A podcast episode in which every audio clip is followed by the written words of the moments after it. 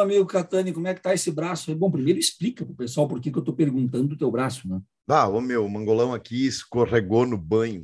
Sexta-feira escorreguei no banho, quebrei o, o braço, três fraturas no braço. Vou ter, que, vou ter que operar semana que vem, botar placa. Pelo menos vou virar o homem de ferro, né, cara? Ou de platina, é. sei lá como é que vai ser essa merda. Tá, e a Cleópatra não te ajudou na hora que tu caiu, cara? Cara, a Cleópatra me ajudou assim emocionalmente me olhando tenramente, dizendo: Eu tenho piedade de um pai tão boca aberta que eu tenho. Nessas horas era bom ter um, um Doberman, né? um, um fila brasileiro. Um São fila Bernardo, eu acho, né? Sei lá, não é? sei muito. Não sei se existe Cara, mas, brasileiro. meu, hoje, hoje, a gente vai ter uma voz que está ecoando como poucas na literatura brasileira. Junto com Itamar Vieira Júnior, junto com Jefferson Tenório. Esse cara é discípulo de todas as vozes da periferia, discípulo de Carolina de Jesus e um, um cara extraordinário. É, eu vou dizer mais, né? Vila Sapo, eu vou dizer mais ainda para o pessoal que vai ouvir daqui a pouquinho, começa o episódio, vai ouvir. Assim, ó, escutem, e, e, quem puder escutar com papel e caneta, ou faça, papel e caneta, faça anotações, apontamentos, e, e escute pronto para uma aula, uma aula sobre o que é o Brasil.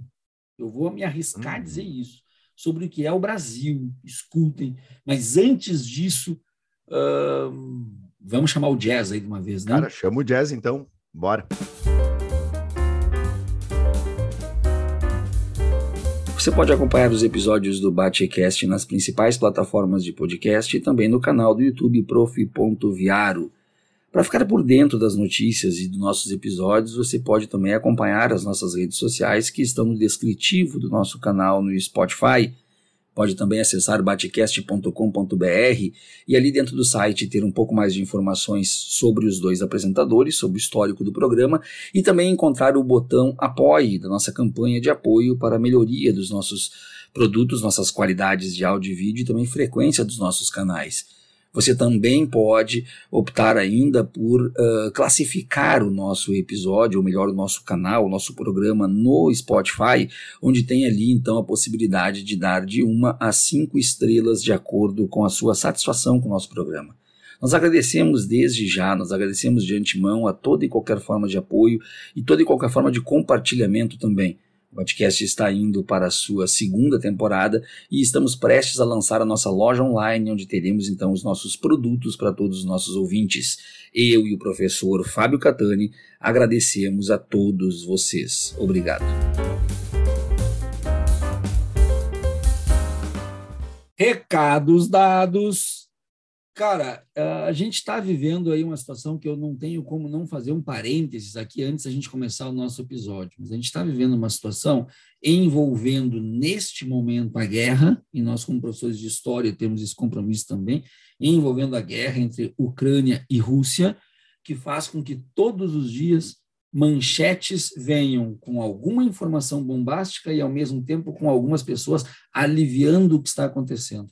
Eu queria deixar apenas um comentário, ou melhor, pedir um comentário para ti, e eu acho que esse espaço também serve para a gente estender outros assuntos, pedir um comentário para ti. Cara, e aí? E se o cara fizer o que ele disse, que não vai aceitar ultimatos e nem capitulações?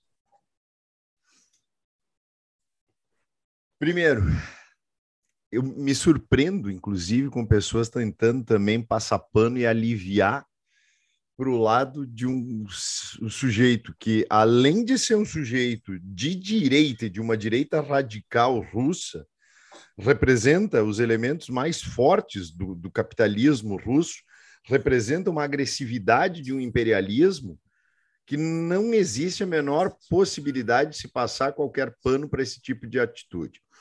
O que também não, o que também leva-nos, como professores de história, também como historiador, a não nos esquecermos também tudo que existe dentro da Ucrânia, especialmente em torno daqueles grupos de uma extrema direita supremacista e neonazista.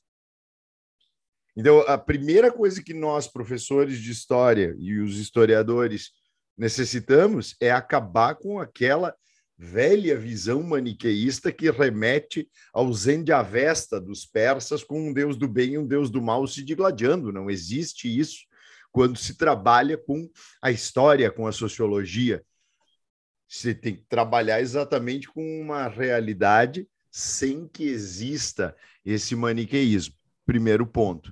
Segundo ponto, cara, espero do fundo do coração que se estabeleça algum tipo de diálogo que uh, pelo menos diminua, pelo menos uh, reduza a dimensão dessa trágica e sempre circular história humana que se verifica não só lá no leste europeu, mas na Síria, no Iêmen, na África, no continente africano, quase que permanentemente, sobretudo naquela África subsaariana negra. E essa, essa odisseia humana que não para. Esse é o... com essa e com essa digressão que foi propositadamente um boletim do Batcast dentro da introdução de um episódio maravilhoso que nada tem a ver com isso, nós chamamos então a vinheta na voz de Lucas Rua. Até mais, pessoal. Até, galera.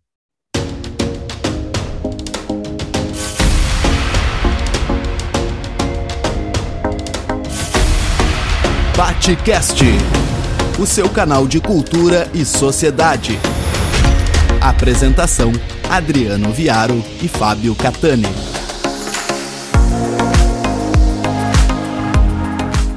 Olá pessoal, eu sou o professor Adriano Viaro e mais uma vez com Fábio Catani. Estamos começando mais um episódio do Batcast, sempre um oferecimento de Great Job Comunicação que vocês encontram no Instagram ou por greatjob.com.br BR. Sem mais delongas, Fábio Catani, faça as honras da casa. Bom, galera, estamos aqui com um dos maiores fenômenos da literatura brasileira e o maior da literatura gaúcha recente. José Faleiro, que ele mesmo me colocou aqui, que é um autor marginal, com todo carinho, mas é um autor que, a partir desses personagens à margem da sociedade, ele constitui uma capacidade, constituiu, e assim, a tua obra, ela é. E aí, o Vila Sapo é, é muito bom, é envolvente, não dá para parar, mas os Supridores é um fenômeno, velho. Os Supridores é um fenômeno, porque ele é, me parece um pouco a odisseia de cada um daqueles personagens que tanto, tanto marcam o cotidiano desses seres invisíveis da, da, do, de todas as periferias de toda a humanidade, né? Tem uma passagem desse livro que para mim foi a mais emocionante, Faleiro, que eu quero começar só lendo ela para a galera que ainda não te leu ter noção da tua dimensão. Um ser que absolutamente invisível viera ao mundo. Absolutamente invisível o habitara e absolutamente invisível desaparecia dele. Um ser produzido e destruído na lama da indiferença plena. Era como se nunca tivesse existido. Um ser cuja vida e morte confundiam-se nos matizes do descaso total. Que estava descrevendo a morte da mãe do Sheik, né? Já dando um spoilerzinho. Cara, em que momento assim na tua vida a invisibilidade que eu percebi também em entrevistas tuas, tu colocaste uma parte assim também me tocou muito, mas eu entendia que tu trabalhava com os pedreiros e riam de ti. Eu entendia, não ficava com raiva deles. Escritor não é lugar destinado para a gente mesmo. Nós somos historicamente lixeiros, faxineiros, pedreiros, não escritores nem eu me considerava escritor. Cara, eu acho que só essas duas passagens que eu acabei de trazer já mostram a dimensão de José Faleiro. Traz um pouquinho da tua trajetória, traz um pouquinho da tua história, que é algo espetacular. Por favor.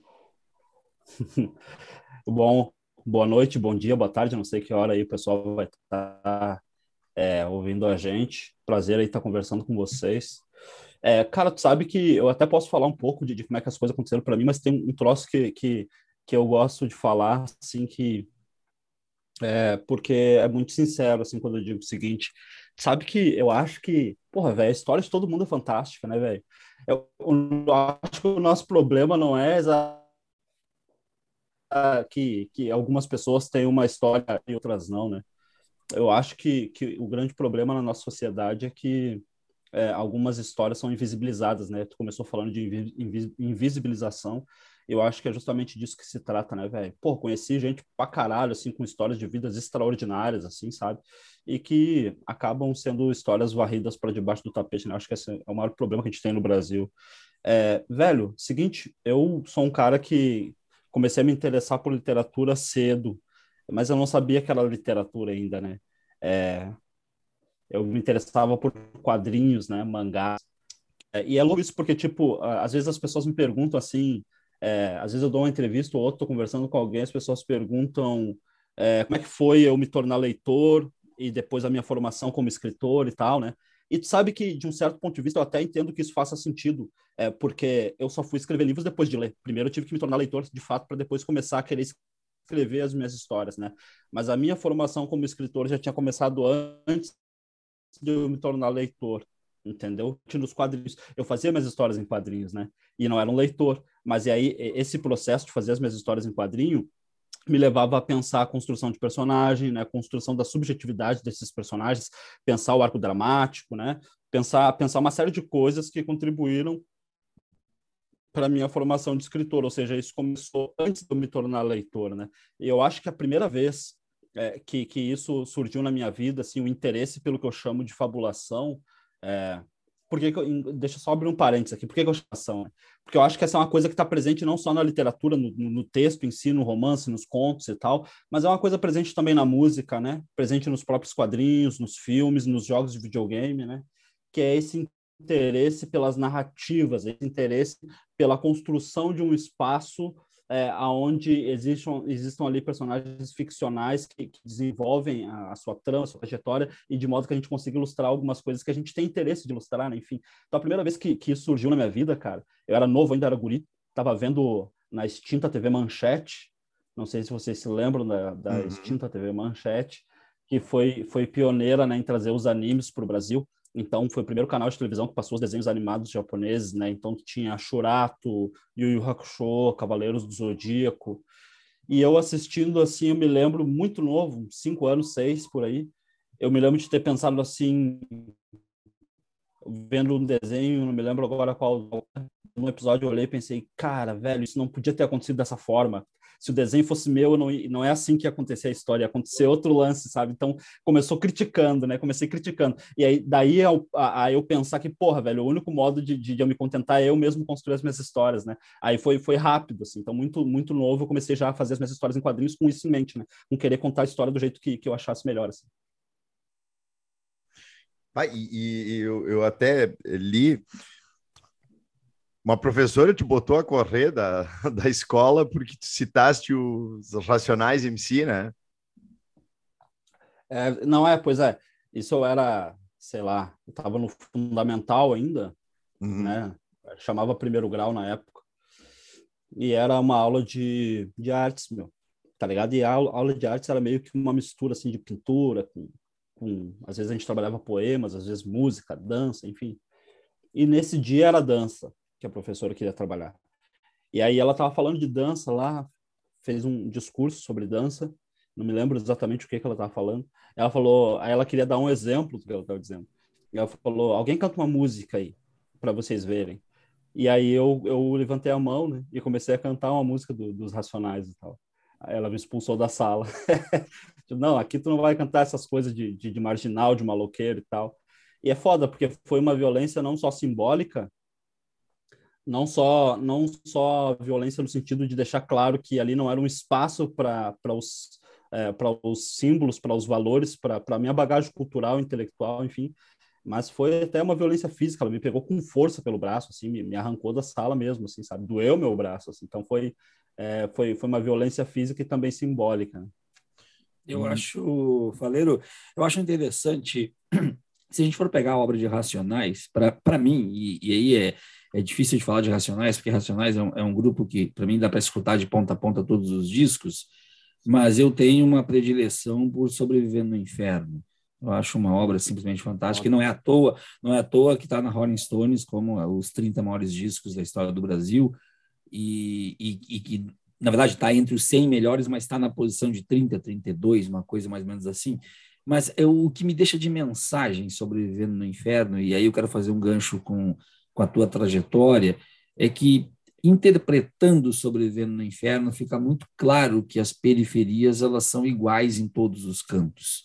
A obra do Racionais não se refere ou não serve somente para a periferia de São Paulo, qualquer, qualquer periférico de qualquer lugar do Brasil pode escutar aquela obra e se sentir representado, porque os símbolos e os signos da periferia, elas são só acrescidas de, são acrescidos de características locais, de gírias locais, de, de formas que estão muito bem direcionadas ao clima local, à, à forma de passatempo local, mas a agrura, a dificuldade, a forma como é visto, como é tratado e até mesmo a inserção da farda ali dentro, ela é igual em todas as periferias. Então, o que eu quero te perguntar é especificamente sobre isso, esse processo de invisibilidade ou de invisibilização, que é uma característica da periferia quase que de forma intrínseca. Como é que isso se transforma em personagem para ti? Tu tem dentro da tua obra pessoas reais que inspiram teus personagens ou eles são absolutamente criações abstratas e subjetivas do teu papel de escritor? É, primeiro, eu quero começar dizendo é, que sim, tu tem razão, é muito foda aquele álbum e fica muito, muito visível isso que tu falou de, de as periferias serem é, é, compartilharem né, uma série de coisas, compartilham mais semelhanças do que diferenças. É, tu vê que na, no próprio álbum tem uma música que, inclusive, é uma referência a um álbum do, do GOG, né? É, que fala periferia é periferia em qualquer lugar, né? O refrão fica dizendo isso. Sim. Periferia é periferia, periferia. É cara, e outro pensamento que, que é brilhante é da minha namorada, da Alva Maria Soares, cara, é, que deve estar nos ouvindo aí. Beijo, amor, te amo. É, que ela diz o seguinte, cara, a periferia, para além de um espaço geográfico, é um espaço existencial. Isso é um conceito do caralho, assim, tá ligado? Porque, tipo, inclusive, quando tu pensa periferia só do ponto de vista da perspectiva geográfica, muitas vezes não faz sentido, né? Tem, eu posso te dar um exemplo da Planetário aqui em Porto Alegre, uhum. que aparece no livro, que geograficamente não não está à margem de nada, ela está do lado do centro, ela ela está ali colada no centro de Porto Alegre, né?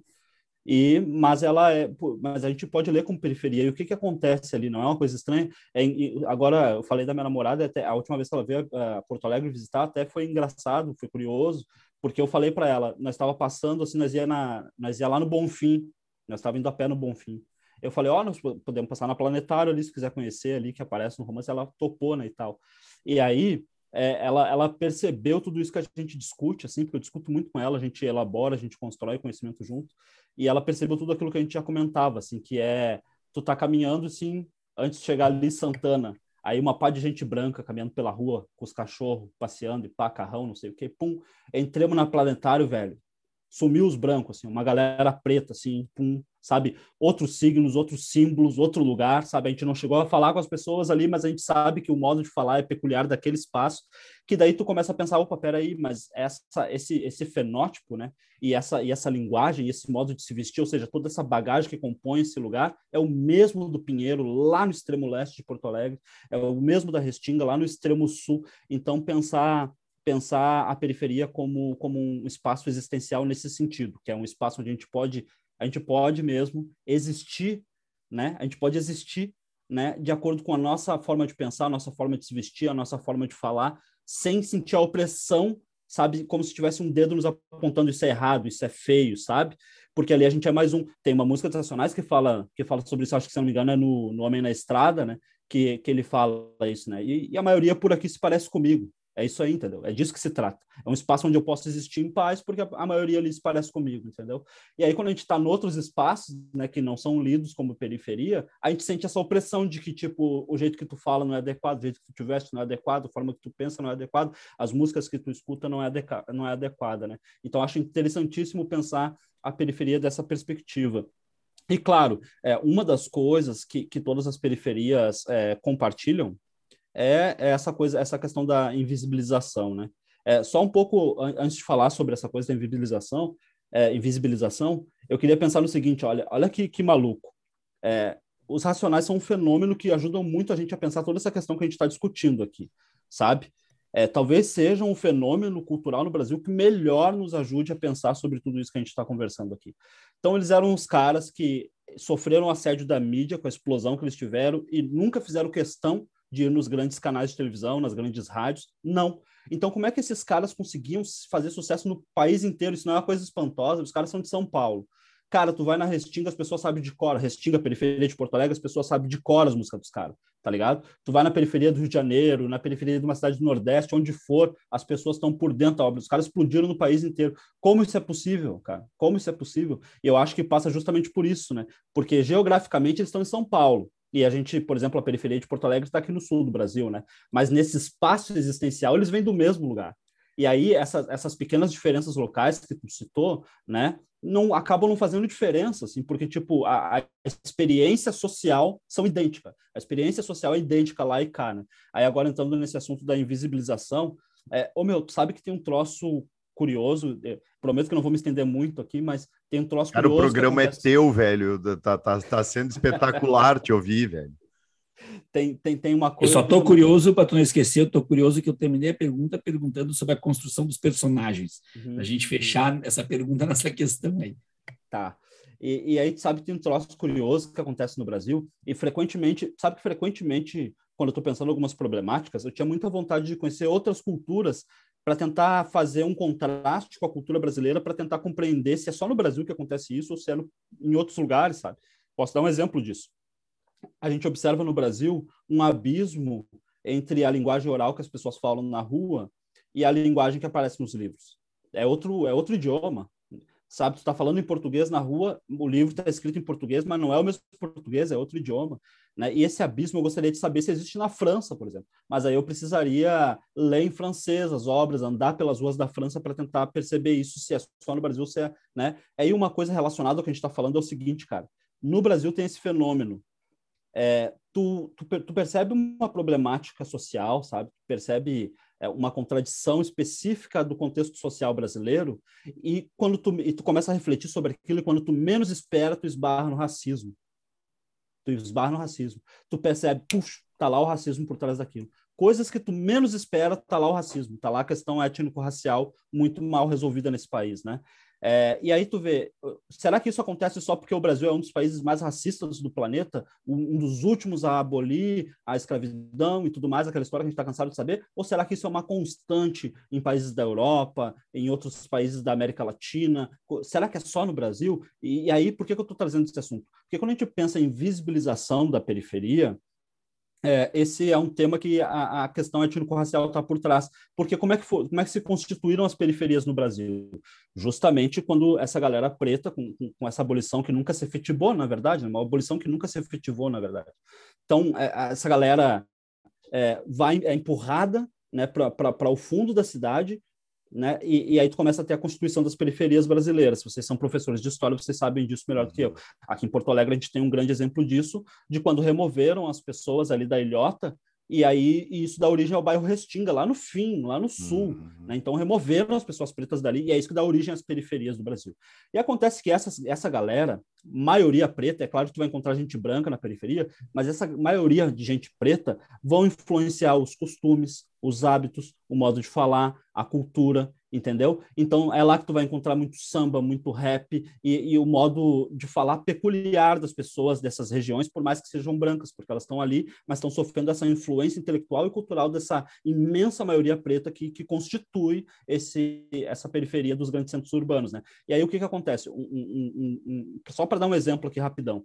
É, tu sabe que quando é, eu tenho até vergonha de falar aqui com, com, professores de história, né, que sabem disso melhor Para, que eu. Meu. Mas, Para. mas sabe que quando trouxeram lá as pessoas, raptaram as pessoas de África lá, eles trouxeram elas à força aqui para o Brasil, elas tinham lá os dialetos deles, né? Eles tinham lá. Né? Aí foram trazidos para cá, foram obrigados a aprender a falar português, mas incorporaram uma série de, de, de, de como é que eu vou dizer, de particularidades que eles traziam do modo deles falar lá, né? Então, por exemplo, grande parte desses, dias, desses dialetos lá tinha esse troço de tu de o, o, a concordância, por exemplo, no plural, ela não ser redundante, né?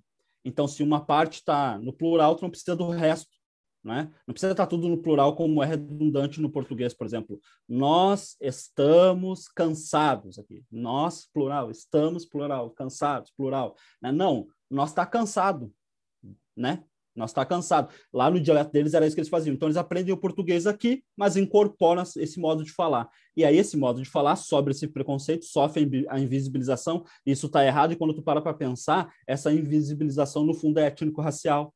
Entendeu? No fundo tem. E aí mesmo que uma pessoa que vem da periferia seja branca e fale e fale dessa forma, né? E aí sofra a invisibilização, o preconceito, apesar de ser branca, ela está sofrendo uma violência que é no fundo étnico-racial porque ela sofreu a influência desse modo de falar levado pelas pessoas pretas para as periferias, certo? E aí, e aí é por isso que tu vê o, o, o, samba criminalizado, você sabe melhor que eu que teve uma época que as pessoas eram presas se tivesse com um cavaquinho na rua, a gente vê o rap sendo criminalizado, ó, é música de bandido, não sei o quê, agora mais moderno, agora mais, mais recente, a gente vê o, o funk ser criminalizado, eu acho que essa invisibilização toda passa por uma questão étnico-racial, né? E aí, cara, chegando, eu, eu, eu, lamento não ter muito o que falar sobre o que tu pediu para eu não esquecer. Eu, eu não esqueci, eu sei o que tu quer que eu diga, mas é, é a coisa que eu tenho menos para falar, assim, menos para falar. Porque, velho, na minha cabeça, não sei se é assim o processo criativo de todo mundo, na minha cabeça é uma grande mistura, sabe? Quando eu escrevo ficção, tem muito de autobiográfico ali, tem muito do, do, que eu experimentei, tem muito de coisas que eu ouvi falar dos meus amigos, dos meus colegas de trabalho, tem muita coisa que eu ouvi por aí, tem coisa totalmente inventada, que eu tirei absolutamente do nada, mas aquilo ali me pareceu verossímil, então eu vou embutir na minha história e foda-se, né? Tem, então tem essa mistura. É muito difícil para mim medir o quanto de autobiográfico tem as minhas coisas, sabe? O quanto de baseado na realidade tem as minhas coisas. Sabe que não existe uma régua para medir um troço desse, não existe um termômetro, né? Então, sabe como é que eu prefiro pensar essa questão, velho, que tu está colocando? Eu prefiro pensar assim, ó, é, de maneira binária como um interruptor de lâmpada, que ou ele está ligado ou ele está desligado, não tem meio termo, é um é um é outro. E, é, e o que vai definir isso é a proposta do que eu escrevi. A proposta dos supridores é evidentemente ficcional. Pronto. Então é um livro ficcional. Ponto. Aquilo ali não é a minha história, aquilo ali não é a história do meu vizinho, não é a história do meu amigo, não é a história dos meus colegas de trabalho, aquilo ali é um livro de ficção. É evidente que eu trouxe elementos para basear essa ficção, mas é um livro de ficção. A partir do momento que eu fizer um troço que a proposta seja uma, um, uma correspondência maior com a realidade, com a minha própria vida, enfim, aí, bom, aí é outra coisa, mas é um livro de ficção, sabe? Uhum. É que Faleiro também, o que tu está colocando, assim, me chamou muita atenção, a tua leitura é absolutamente perfeita, porque ele deixa de ser ficção na medida em que a tua linguagem ela é produto de uma história de opressão e invisibilidade. E se ela chega a, a, a esse ponto agora para que tu possa usar ela como um elemento de transmissão, então ela também é fundamentada em tudo aquilo que a história brasileira já massacrou e massacra e vai continuar massacrando a periferia.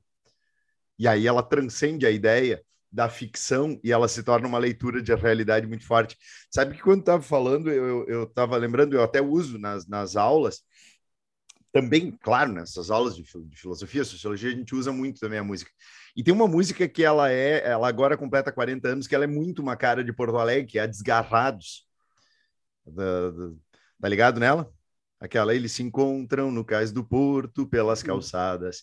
Que é uma música de 40 anos atrás, que mostra exatamente assim o início de uma absoluta periferização e o início de uma criminalidade mais forte porque parece que até então Porto Alegre simplesmente virava as costas para essas periferias e elas não se faziam ouvir por não estarem também tão presentes. Era uma coisa assim, Porto Alegre bem bem menor do que é hoje, né? Agora, a tua trajetória de escrita, ela eu, eu, me chamou também muita atenção quando tu disseste a primeira vez que eu fui pago para escrever foi quando tu começaste efetivamente a escrever os supridores foi uma obra que tu levaste quase 10 anos, né? Como é que foi a produção dele? É, na verdade, assim, ó, o, é, esse momento que tu diz hum. não foi não foi o começo dos supridores, né? Eu já tinha, hum. já estava já no meio do processo. E esses 10 anos é complicado de explicar, porque, tipo, né, as pessoas imaginam que eu sentei e fiquei 10 anos escrevendo supridores, assim, sem fazer outra coisa da vida, né? Não Sim, foi bem assim. Na verdade, o que aconteceu foi o seguinte, Eu escrevi uma versão e ela levou uns dois anos para ficar pronta. Assim. É, é, é, um pouco demorado, assim. Dois anos para ficar pronto. É, e, e, o motivo de ser demorado são duas coisas, basicamente duas coisas. Duas coisas. Primeiro que eu, eu sou mesmo demorado para escrever, meu processo criativo é demorado, eu, não, eu, eu, eu, releio muitas vezes, reescrevo muitas vezes cada parágrafo dos meus livros, então esse é um dos motivos. E o outro é que eu estava conciliando com uma série de outros trabalhos, né? Tipo, eu escrevia, eu levava a sério, eu escrevia o maior número de horas por dia que eu pudesse, eu encarava como um trabalho, mas não era remunerado por isso. É, e aí eu tinha uma outra jornada que era da onde eu tirava dinheiro para o meu sustento mesmo. Daí era, às vezes eu estava na obra, né, na construção civil, às vezes eu estava de porteiro, às vezes eu estava trabalhando numa cozinha, então eu tentava conciliar essas duas coisas. É outro dos motivos pelo qual o livro, essa primeira versão demorou a ficar pronto. Depois que ficou pronto, eu fiquei um bom tempo tentando publicar, tentando publicar, que são outros 500, né? Um ano ou dois tentando publicar, e nesse meio tempo fui escrevendo outras coisas e tal. É, e aí não consegui publicar. Né? E eu tinha até um método, cara, tá ligado? Tipo, eu, eu fiz uma lista de todos os contatos de editoras que eu pude é, e mandava e-mails para eles, assim, sabe? Tipo, oferecendo e tal. E aí eu, eu tinha. Era um, esse, essa lista, eu mantinha o status ali, o status do, da minha comunicação com eles. Por exemplo, ó, mandei tal data e-mail para essa editora. Já passou três meses, eles não me responderam, então está na hora de mandar outro. Entendeu? Então, outro, ah, esse aqui respondeu, falou que tem, eu tenho que pagar, custear a, a, a impressão, então para mim não dá, então já arriscava da lista. E assim ia indo. E aí, depois desse tempo tentando publicar, é, a gente vai amadurecendo, né, meu, como pessoa, como escritor. Então, tinha eu olhava para os supridores e ficava descontente com algumas passagens, assim, sabe? Porque fui amadurecendo. E hum. aí, eu pensei, vou fazer uma segunda versão. Então, peguei a primeira versão, botei do lado, ia lendo, e quando chegava nas partes que eu não estava satisfeito, eu fazia alterações. Né? E aí foi mais um ano, talvez, um pouco mais, nesse processo, até eu ter uma segunda versão pronta. Assim. Aí foi mais um tempo tentando publicar, sem conseguir, de novo, não sei o quê. E aí depois veio ainda uma terceira versão, que foi depois que eu publiquei meu livro de contos, Vila Sapo, que tu uhum. tem aí, que tu, que tu mostrou. É, demais, é, demais. Esse, esse Vila Sapo aí, eu fiz, tu, tu deve ter percebido que tem uma presença oral muito forte, né? Uhum. É, eu tento trazer a oralidade para o livro, o modo como as pessoas falam no dia a dia e tal, mas era a primeira vez que eu fazia isso na minha vida. Até então, eu escrevia tudo sem trazer a oralidade para os meus textos. A experiência de, de tentar usar a oralidade foi o, foi o Vila Sapo. E como eu gostei do resultado, isso, o supridor já estava pronto. Isso me levou a ir mexer nos supridores para trabalhar a linguagem. Então, eu trouxe a oralidade para os diálogos que tem nos supridores. Né? Foi a terceira versão. E essa terceira versão é que foi publicada depois. É, e boa parte, do, de, de, ao longo desses anos todos, é, uns três anos assim desse, desse processo, quando eu estava escrevendo a primeira e a segunda versão dos supridores, eu trabalhava de porteiro, e foi isso que tu mencionou, né? Uhum. Eu me sentia pago para escrever. Por quê? Porque eu não fazia basicamente nada, sobretudo no período que eu trabalhei na noite, né? Eu ficava a noite toda lá. Cara, depois das. Eu entrava às sete da noite saía às sete da manhã. Depois das dez horas, todo mundo já tinha chegado, os moradores já iam dormir, né? Não tinha mais visita, ninguém vai sair para passear com o cachorro. E, e eu não fazia nada, eu ficava ali olhando para as câmeras, vigiando e tal, até de manhã, que quando o pessoal começava a acordar para ir trabalhar, eu estava indo embora para casa. Então, essa noite toda que eu ficava, entre aspas, sem fazer nada, só olhando ali as câmeras, eu aproveitava para escrever, né? Para dar continuidade aos supridores que eu estava escrevendo naquele momento. E aí eu me sentia como se eles estivessem pagando meu salário para escrever o meu, o meu romance. Eu achei muito trouxe... tri. Eu achei muito tri. Eu acho que tu trouxeste algumas questões muito importantes quando tu falaste da, da, do processo de construção e dos personagens, que tu, tu me dissesse, é o que eu menos tenho para falar, e eu, eu falo isso para ti porque eu escrevo, mas eu sou mais da, da, da parte da poesia e, da, e, das crônicas, e o meu processo criativo, ele, ele eu, eu até às vezes eu fico incomodado de explicar o meu processo criativo, porque às vezes as pessoas querem que tu traga algum tipo de metodologia consagrada pela Academia Brasileira de Letras, e eu digo, isso não existe, comigo isso não existe. Às vezes as pessoas perguntam, essa tua poesia é incrível, quanto tempo tu levou para fazer? Eu digo 45 anos, porque eu tenho a minha trajetória de vida aí dentro disso que eu fiz. Mas aí eu queria trazer para ti, eu não quero me tornar repetitivo citando racionais, mas porque realmente para mim é, é, muito importante. E aí eu quero, eu quero recitar aqui duas estrofes de Negro Drama e quero te fazer uma pergunta depois dessas duas estrofes.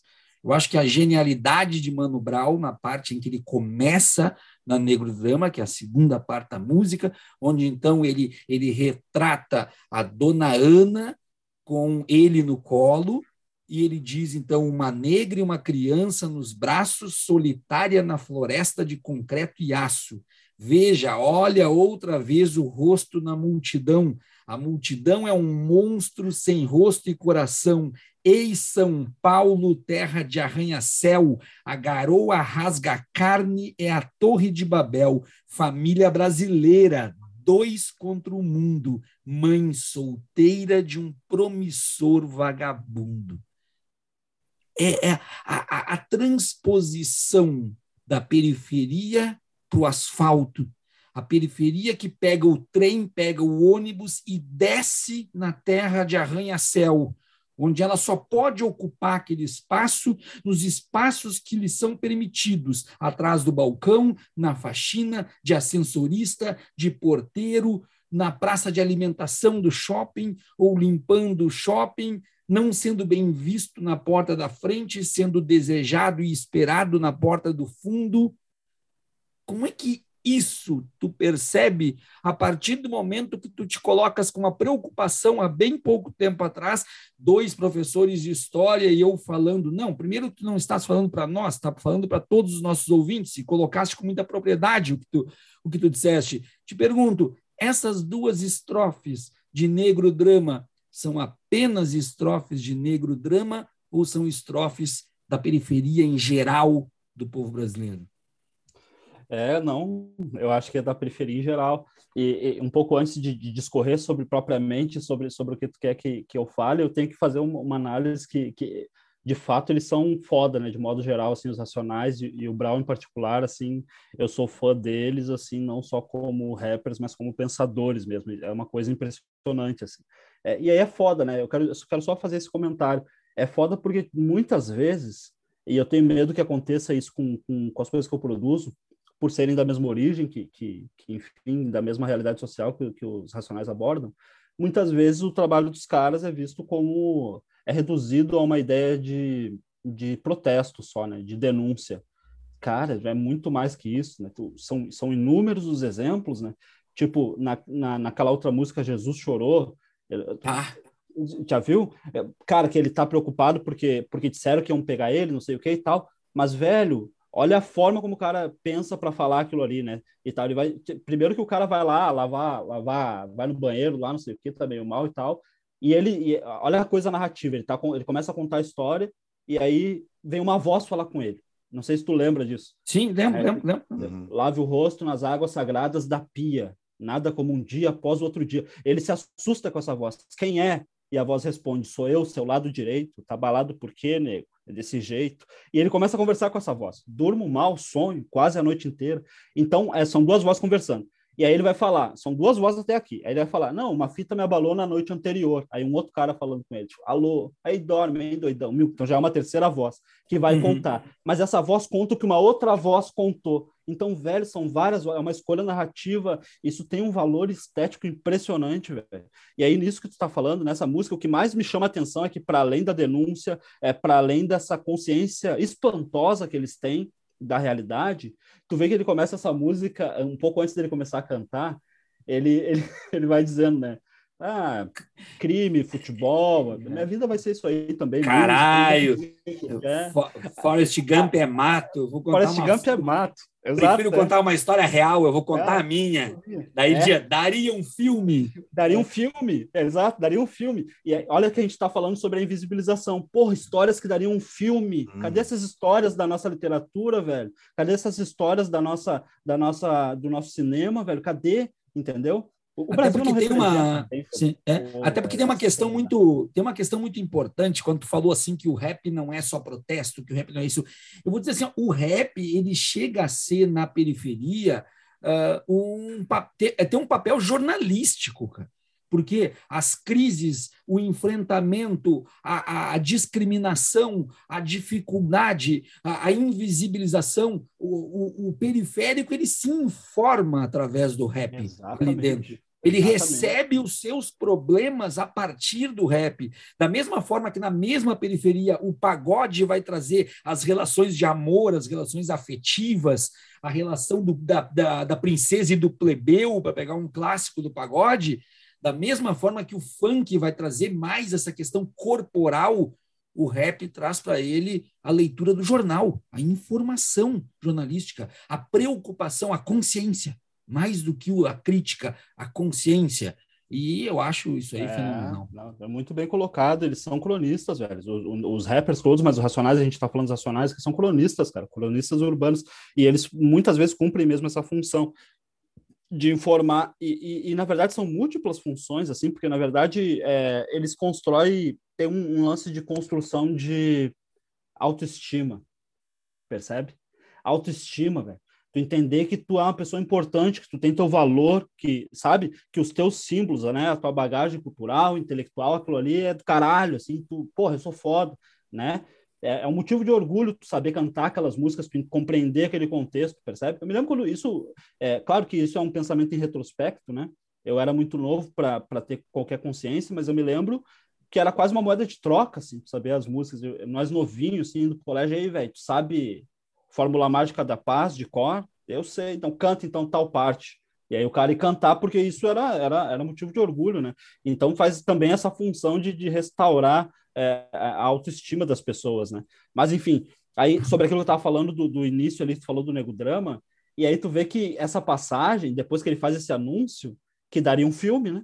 A vida dele com a mãe dele daria um filme, ele faz esse anúncio.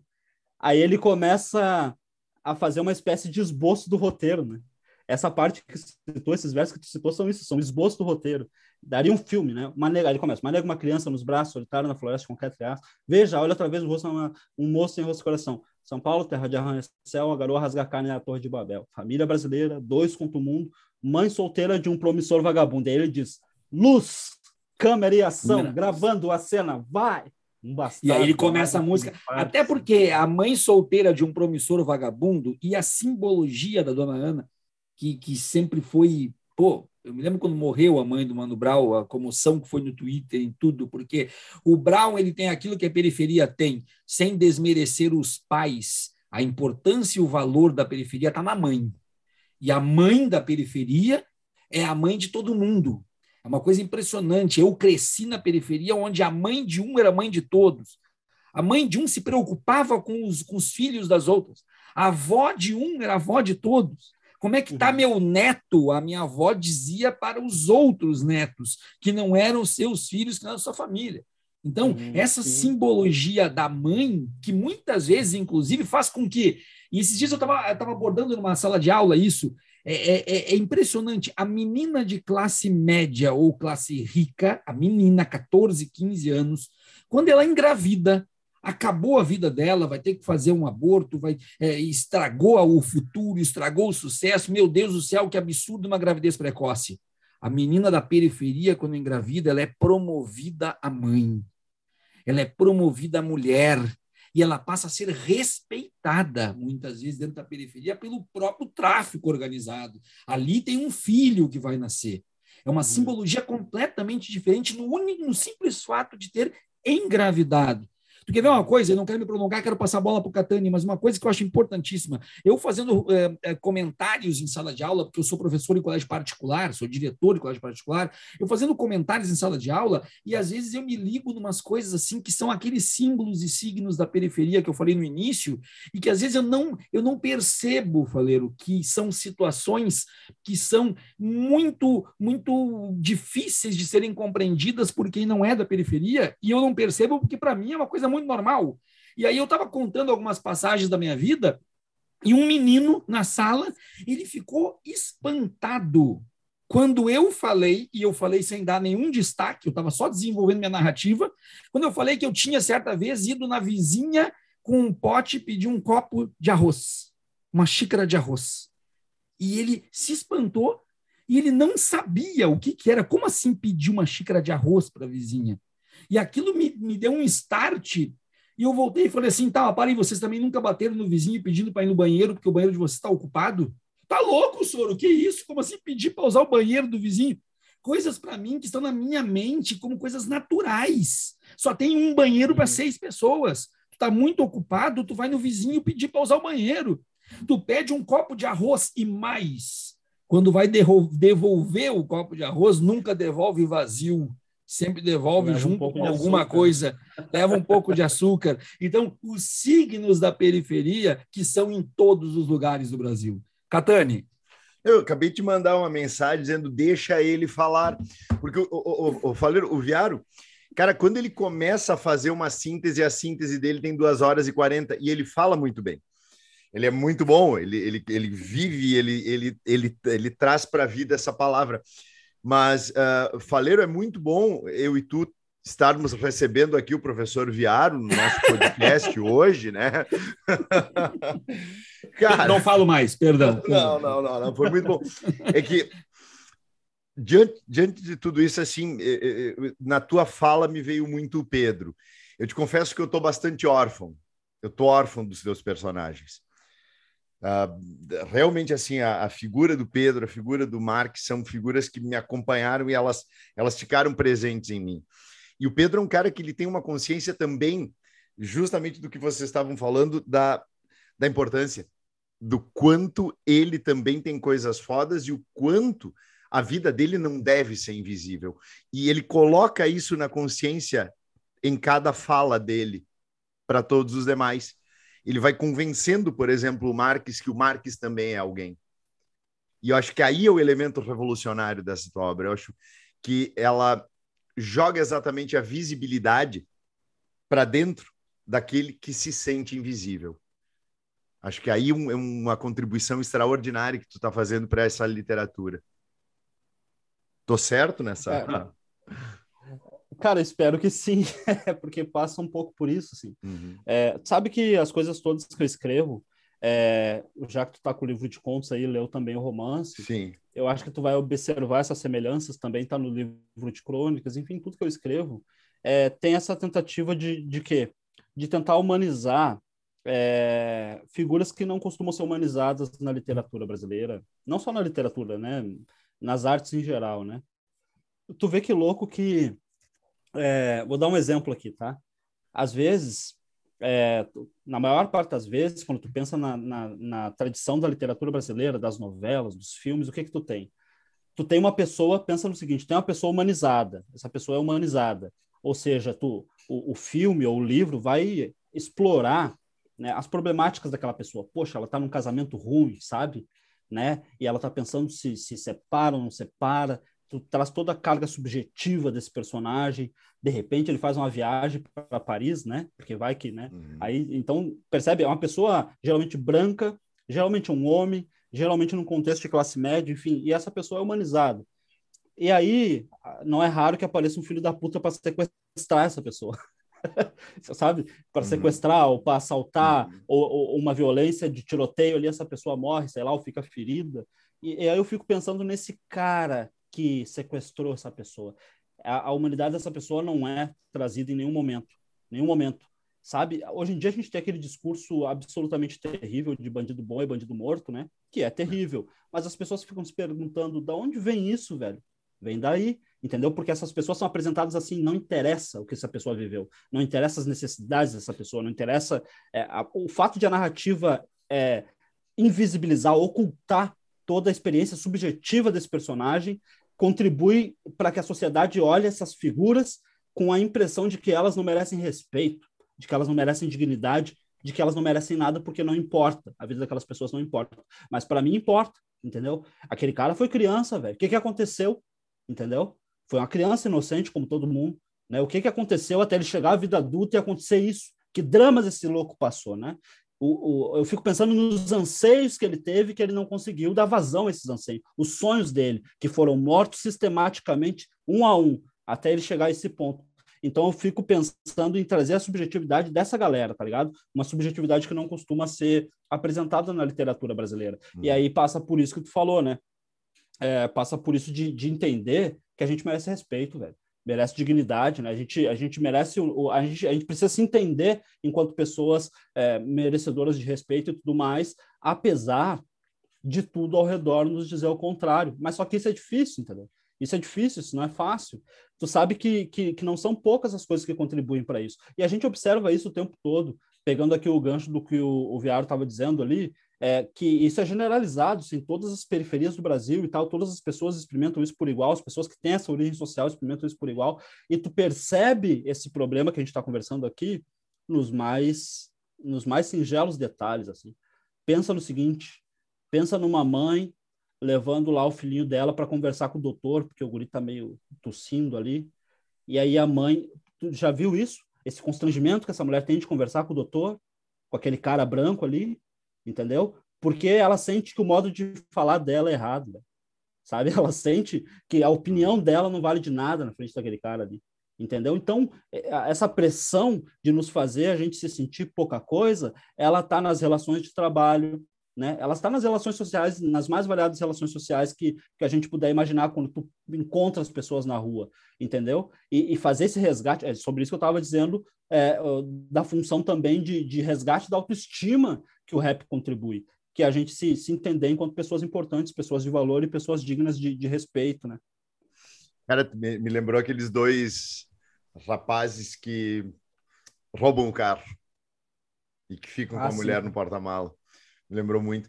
E sabe que é, nessa condição, o, o, o Viário é um cara que nasceu e cresceu na, na periferia, mas é um cara branco de sobrenome italiano. E eu, cara, eu sou o estereótipo do sujeito que já nasceu privilegiado. Sou um alemão de bunda branca aí, de olhinho claro, que ninguém nunca vai olhar para mim atravessado. E a realidade que tu consegue trazer para esse tipo de, de, de pessoa como eu, que se permitir observar o impacto do teu olhar para com aqueles que são os invisíveis, se, se isso chegar a tocar pelo menos 1% dessa classe branca privilegiada, cara, o teu trabalho social já vai ter sido feito assim de uma maneira extraordinária. Se, se conseguir pelo menos quebrar o paradigma do sujeito, olhar para o outro desumanizando, tu está contribuindo muito mais do que metade da classe política brasileira nos últimos 50 anos. Não é, Viário? É, mas eu acho falar que de novo. É, é, eu acho, antes de passar a bola para ti, é assim, tu e o Alê Santos, não sei se tu conhece o Alê Santos, tá? tu e o Alê Santos, que, é o, o, que ele publicou agora o, o Último Ancestral, essa obra aqui maravilhosa, tá? e que ele faz, e é um homem negro, jornalista negro, e ele faz uma, uma analogia com São Paulo e com a quebrada de São Paulo e tudo mais, te recomendo, inclusive, a obra dele, eu, eu vou te dizer assim, antes de passar para ti, tu quer ver uma coisa? As coisas mais automáticas que a gente está falando, né, de como que é, como que não é. Uh, a pessoa que não viveu na periferia, ela não sabe, por exemplo, o que, que é mentir onde que tu mora. Eles não têm ideia do que é isso. Eu moro na Auxiliadora, eu moro no Petrópolis, eu moro no Bonfim, eu moro na Chácara das Pedras, e aí tu chegava para mim na balada em Porto Alegre, eu morava em Alvorada na Vila e eu mentia, eu, ah, eu moro na Zona Norte, no máximo. Era isso, porque se tu falar onde tu mora, tu não vai conseguir ninguém naquela balada e não vão nem te olhar muito bem. Aí entra o rap. Aí entra a tua obra, aí entra o teu livro. Por quê? Porque que o rap me disse nos anos 90? Não tem medo onde tu mora, é a tua quebrada. A tua quebrada estão os teus irmãos. Na tua quebrada está o teu chão. Na tua quebrada está aqueles que gostam de ti. E tu começa a te fortalecer na coletividade da quebrada, e daqui a pouco tu já vai nas baladas da quebrada e tu organiza e tu é dali. Então ele também é um, um a, a, tua trajetória, a tua militância literária, vamos dizer assim, também é um fortalecimento desse sentimento de pertencimento. E eu queria que, se possível, tu falasse um pouco a respeito disso. Claro, é, passa sobretudo sobre, sobre essa coisa coletiva, né? Aliás, é, esse senso de coletividade, olha que curioso. É, não estou querendo fazer média aqui, cara, tá ligado? Mas é verdade mesmo. Essa é uma coisa que eu tenho dito também às vezes as pessoas, a, as maiores virtudes que as pessoas veem na, na, minha literatura não são virtudes minhas, assim, a maior parte delas, sabe, é, são virtudes coletivas, né? São virtudes que eu compartilho com as pessoas que têm a mesma origem social que eu, entendeu? Então, por exemplo, as pessoas, às vezes, eu já vi elogiarem como a linguagem que eu trago no livro é expressiva. De fato, é expressiva, tá ligado? É uma linguagem expressiva, é um modo de falar expressivo, assim, que, que diz muito com poucas palavras, assim. Então, só que, velho, isso não é eu, né? Isso não é uma linguagem minha, isso é uma linguagem compartilhada pelas pessoas que têm essa origem social, né? Então, esse senso de coletividade, ele, ele e, e, e não só no, no, no, campo linguístico, né? Mas no campo social, na, das mais variadas formas, é, ele, ele me parece que esse espírito coletivo, esse espírito até de empatia, ele, ele, estatisticamente, cara, ele é mais presente e é mais favorável de ele acontecer nas periferias, sabe? Olha que curioso isso, porque tu pode, claro, encontrar lá um cara da periferia. Aliás, tu encontra mesmo, não é pouca gente, tu encontra as pessoas na periferia que detestam a periferia, que se puderem vão embora dali. Gostam das músicas que se escuta ali, não gostam do. Pessoas assim, tu encontra, sabe? E tu vai encontrar pessoas individualistas da periferia, claro, mas estatisticamente, essa coisa que tu falou de tu ir pedir um arroz e depois voltar com a xícara com açúcar ali, com, com alguma coisa, tá ligado? Velho, isso, isso também é muito comum, aliás, isso é o mais comum, né? Então, todo essa, essa, o fato de as pessoas experimentarem juntas ali uma série de, de problemas é, facilitam que as pessoas tenham uma sensação maior de empatia com as outras pessoas. Eu nunca vou me esquecer de um troço que vai que, que hoje em dia parece absurdo até para as pessoas da periferia, porque eram em tempos mais difíceis, entendeu? Eu me lembro de uma vez, quando eu era bem pequeno, de um cara que foi pedir um pão, velho, na casa da minha avó. E a minha avó chamou o cara para comer na mesa, velho. Chamou o cara para comer na mesa. O cara sentou e comeu com a gente na mesa, entendeu? E, e ela ofereceu: Tu não quer passar a noite aqui? Ele não quis, não, podia passar a noite ali, entendeu? Isso é impensável, velho, num, num bairro de região central, isso é impensável. Aliás, quando eu estava trabalhando de porteiro lá, é, foi o meu primeiro contato assim com as galeras de, de, dessas, dessas regiões mais, digamos, mais abastadas assim. É, algumas coisas me chocaram assim, porque tipo, tu falou que, que o aluno teu lá se espantou com com tu ter ido pedir uma xícara de arroz, mas eu me espantei com uma coisa ainda mais incrível, que foi o seguinte, é, eu estava lá, chegou uma mulher na portaria, ficou por ali esperando um táxi, eu acho, e aí passou um outro morador, eles moravam no mesmo andar, e eram moradores antigos, assim, moravam ali há alguns anos. E aí o cara passou para ir passear com o cachorro. Nesse meio tempo, chegou o táxi da mulher, ela foi embora, o cara voltou. Aí ele perguntou: essa mulher que tava ali, ela é moradora daqui do prédio, então puta que pariu, velho. A mulher é tua vizinha, velho, há anos. Ela mora no mesmo andar que tu, tá ligado? E as pessoas não se conhecem, velho. As pessoas não têm relação, elas não têm convivência, velho. Isso é uma coisa, assim, que é, é, absolutamente espantoso. Na periferia, as pessoas compartilham, tá ligado? As pessoas vivem junto e, elas, e, e, e quase tudo. Até porque, tipo, esse lugar, esse, essa experiência social, por conta, por conta de toda a opressão que a gente está conversando ao longo de toda essa nossa conversa aqui, o que acontece é que sempre quando alguma coisa dá certo para alguém, isso é uma construção coletiva, velho. É sempre assim. Sozinho, tu, tu, tu nascendo num contexto social desse, que aqui para citar o Serginho Meriti, né, um lugar onde tudo é difícil demais, né, as coisas só dão certo quando as pessoas compram a tua ideia, velho, quando é uma construção coletiva. O meu próprio livro é um exemplo disso. Teve que uma mina lá da periferia aceitar publicar meu livro, meu primeiro livro, meu livro de estreia, porque eu estava anos tentando publicar e não conseguia.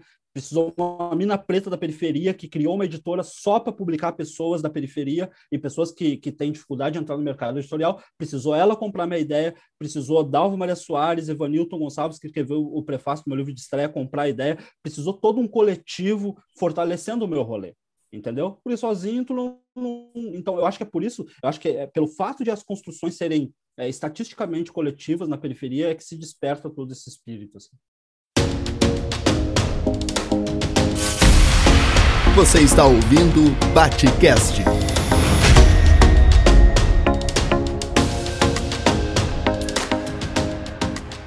Cara, eu tô arrepiado de uma maneira, porque assim, é, é, eu, eu, eu e o Viaro nos aproximamos é, há 15 anos, né, Viaro? 20, 20, 20 anos. anos, cara. É, e aí a gente também se aproximou muito por história em quadrinhos, de uma que acho que tu não conhece, porque nós somos mais velhos que tu, Mortadela e Salamim. E aí é, o Viário sempre foi uma, uma referência de me ensinar muitas coisas que no meu espaço de criação eu não tinha tido. E vocês estão estão proporcionando uma das mais belas e, e, e sensíveis aulas de sociologia que eu tive. É, esse é um podcast para a gente guardar, Viaro, assim, sabe quando guarda pedestal. É um, é um podcast aula que vai faltar tempo. Tá acabando, tá acabando, falta Não, tempo, fa- faltam, passou. é, faltam mais uns, uns Faltou- sete minutos, mais ou É, menos, para a gente ver- encerrar. Tu quer Tá ver uma demais. coisa, Faleiro? Quer ver uma coisa, Faleiro, que eu vou falar contigo que para nós é uma coisa muito normal, mas para o Catani, de repente, não vai ser tão normal assim, e para os nossos ouvintes também não. Mais uma coisa que são esses signos da periferia. A pessoa que mora fora da periferia e que pega ônibus, não vou falar quem tem carro, pega Uber, não, mas mora fora da periferia, mas pega ônibus. Essa pessoa, quando vai sair de casa, ela toma banho, se arruma e desce para pegar o ônibus. Eu falo para os meus alunos isso, e eles dizem, tá, senhor, mas isso não é normal? Tomar banho, se arrumar e descer para pegar o ônibus? Falei, não. Na periferia, é o horário do ônibus que define quando que tu vai tomar banho e quando que tu vai te arrumar. Porque se tu não pegar o ônibus no horário, o próximo é daqui meia hora. E aí não adianta mais ir. Aí tu tá atrasado para o emprego. Não é passa cinco, seis ônibus na porta da tua casa ou na parada. Não. Tu tem o ônibus das seis da manhã, depois o das seis e meia, depois o das sete. E se tu não pegar, tu vai chegar. Então, tu sabe o tempo Isso que tu tá tem aqui, que né? fazer. Está muito aqui. É mesmo? Tu tem que saber o tempo que tu vai fazer. Eu cresci, Faleiro, correndo atrás de ônibus. Mas eu digo para meus alunos, não é andando rápido, correndo, descer a lomba correndo, porque se eu não pegar isso aí, eu vou chegar atrasado. É uma hora até Porto Alegre, eu morava em Alvorada, eu tenho que correr. Eles não sabem o que é isso. E isso cria na periferia laços, e que tu trouxeste de forma brilhante. Eu tenho que ler teus livros, eu sei disso, está sem tempo, mas tenho que ler. Mas trouxeste, por quê? Porque tem uma outra coisa na periferia que é incrível. Eu apresentava em Porto Alegre amigos meus e dizia: esse é meu vizinho. Depois de muito tempo, fui perceber que quando eu dizia esse é meu vizinho, a pessoa que estava ouvindo achava que o cara morava do lado da minha casa. Não! Cinco quadras de distância é meu vizinho. Dez quadras é meu vizinho. Porque é meu vizinho de periferia, não é vizinho de rua. Todo mundo é vizinho. Todo mundo Sabe é que- irmão. Sabe que teu- no, no meu livro novo de crônicas tem uma crônica que eu dediquei ao meu bairro, assim, e eu toquei nesse assunto que tu tá dizendo. Eu tava dizendo que, cara, aqui todo mundo é vizinho, entendeu? Às vezes aparece os caras ali, o, o cara, sei lá o que o cara tá fazendo ali, uma pesquisa para a universidade, o cara mora lá no raio que o parta. Ó, tu pode perguntar, claro, vizinho, todo mundo é vizinho. O cara Claro, pode a, vir da ma- Austrália que o cara é vizinho. Não a interessa. maior, a maior prova do que eu falei que toda a periferia é igual, a maior prova, é que eu citei nessa entrevista várias coisas que estão no teu livro sem eu ter lido o teu livro. Porque é peri- Exatamente, é. Porque é periferia. Porque é periferia. É, Porque é exatamente. impossível não estar no teu livro. Porque nós temos um conjunto de códigos. E eu estou muito satisfeito em Sim. falar contigo hoje, cara. Muito satisfeito mesmo. Não, e, o, e o livro, o livro, minha. é, o livro de crônicas é, olha, olha o título, hein, Faleiro? Cara, em que mundo tu vive? Sensacional, né, cara? E eu acho que esse nosso bate-papo hoje ele vai colocar muita gente que eu vi diante dessa pergunta. Cara, em que mundo eu vivo? Pois é, tu sabe que eu tava vendo o Viara de falar do, do ônibus, velho. E aí eu tô trabalhando num romance novo e eu, e eu também abordei essa questão no começo do romance ali, porque, tipo, tu falou do- dos horários, mas, velho, isso quando não acontece de não passar, né? Porque, tipo, às vezes, às vezes tu tá ali, tá uma galera ali, né? Uns 15 na parada, assim, e aí, puxa, era para passar 7, 7, 5, nada, 7, 10, nada, e puta que pariu. E aí e não passa, velho. E aí, ah, o que que houve? Estragou? Não, não, não sei, não passou. E, e- e se, e se não passar dois, já aparece gente vendendo água, vendendo rapadura, vendendo cachorro quente. O pessoal já vai vender porque sabe que o pessoal está com fome, o ônibus não veio, já vão lá vender. É uma coisa Isso impressionante. é, isso, é, isso é uma. Cara, essa coisa dos ônibus aí é uma coisa que eu observava muito. Daí eu trabalhava lá no bairro dos Burguês, né? Na- eu trabalhei na Bela Vista lá, meus ônibus lá, é, ou, ou ali no Petrópolis, assim, velho, eu ficava olhando, passava um atrás do outro. Um atrás, passou um, mas já tá passando o outro, tudo vazio. Porque, claro, Uhum. porque as pessoas, a maioria ali tem carro, pega um táxi, sei lá. Então, a maioria dos ônibus vazios, mas passava um atrás do outro. E eu ficava espantado com aquilo. Aqui no Pinheiro, a gente sabe que tem um ônibus que é uma lenda, que é o, o Circular T8, se eu não me engano. E aí a moral dele é que ele vai andar pelo Pinheiro, vai onde o fim da dele é a URGS, né? lá no campus lá do, do Vale, Uhum. lá em cima. e aquele ônibus passa quando quer, velho. Ele passa quando quer. Sério, uma vez o, o cobrador me falou isso. Ele me falou exatamente isso. Porque, para mim, teve uma época que eu estava estudando no colégio de aplicação ali, fazendo EJA, então, para mim, era bom pegar aquele ônibus, né? E aí, ele nunca, eu nunca conseguia pegar. Num dia, ele estava vindo, eu peguei. E aí, eu pensei, bom, já vou me inteirar dos horários, né? Perguntei pro cobrador, meu, quando é que passa aqui, tu sabe os horários? E ele começou a rir, assim. Eu, não, não, sério, quando é que passa? Eu, meu, passa quando passa. Quando passa, passa. Entendeu? É quando passa. Tu não sabe nem a hora que vai passar. Mas tu sabe que essa é uma coisa que não se restringe aos ônibus, né? Isso é uma, é uma coisa que são absolutamente toda. A, pre... a gente está falando aqui de presença do Estado, velho, tá ligado? Presença de serviços públicos. É disso que a gente está falando. E nas periferias, a única presença do Estado é a polícia. É, esse é o ponto. A, é, a, é a opressão, é a polícia. A polícia vai estar sempre ali. Vai Nunca é para segurança, né? É, não, nunca. Segurança, infraestrutura, lazer, cultura, não, nada. É sempre opressão. E aí o que, que acontece? É, quer ver um outro exemplo disso, que é o mesmo fenômeno que tu está falando dos ônibus? É, aqui tu tem muitas praças, assim. Só que os matos, assim, vão na altura do teu peito porque, porque fica abandonado, entendeu? Mas tu, morando na periferia, tu, tu é um cidadão e tu paga os teus impostos também. Tu compra comida e na comida tá embutido os impostos que vão pagar o salário dos garis, mas eles não vão limpar onde tu mora e foda-se, vai ficar tirado lá, vai ficar abandonado. Aí, é, e não só praças pequenas, aqui tem o maior parque, eu acho, de Porto Alegre, que é lá o Parque Chantilly, que aqui na fronteira uhum. do, do, da Loma do Pinheiro, uhum. a mão, uhum. absolutamente abandonado. Não é o tamanho, portanto, não se trata disso. Mas quando tu vai numa redenção da vida, ou numa praça da Empol da vida, tu vai ver equipes de 15, 20 gari, velho, limpando, um tá cortando a grama, o outro vai pegando a grama, o outro sei lá o que tá fazendo, uma equipe para deixar tudo bonitinho, sabe? Por quê? Porque a presença do Estado está naqueles lugares, mas não está né, no, no, lugar onde a gente mora, né? Cara, infelizmente, chegamos no, no, no ponto final, eu passaria umas três horas te ouvindo, já estou ansioso para voltar a te ler, Viaro, hoje eu vou deixar contigo assim a finaleira, porque eu só tenho a agradecer.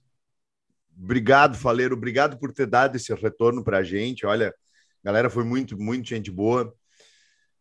Que bom, que bom que tu está aqui, que bom que tu tá produzindo. Vida longa a ti, grande produção. Velho, obrigado, inclusive, por contribuir muito com as aulas que eu, o Viaro e diversos professores daremos agora e por diversos anos. Tu pode ter certeza que tu vai estar dentro de muita sala de aula desse estado e desse país, velho.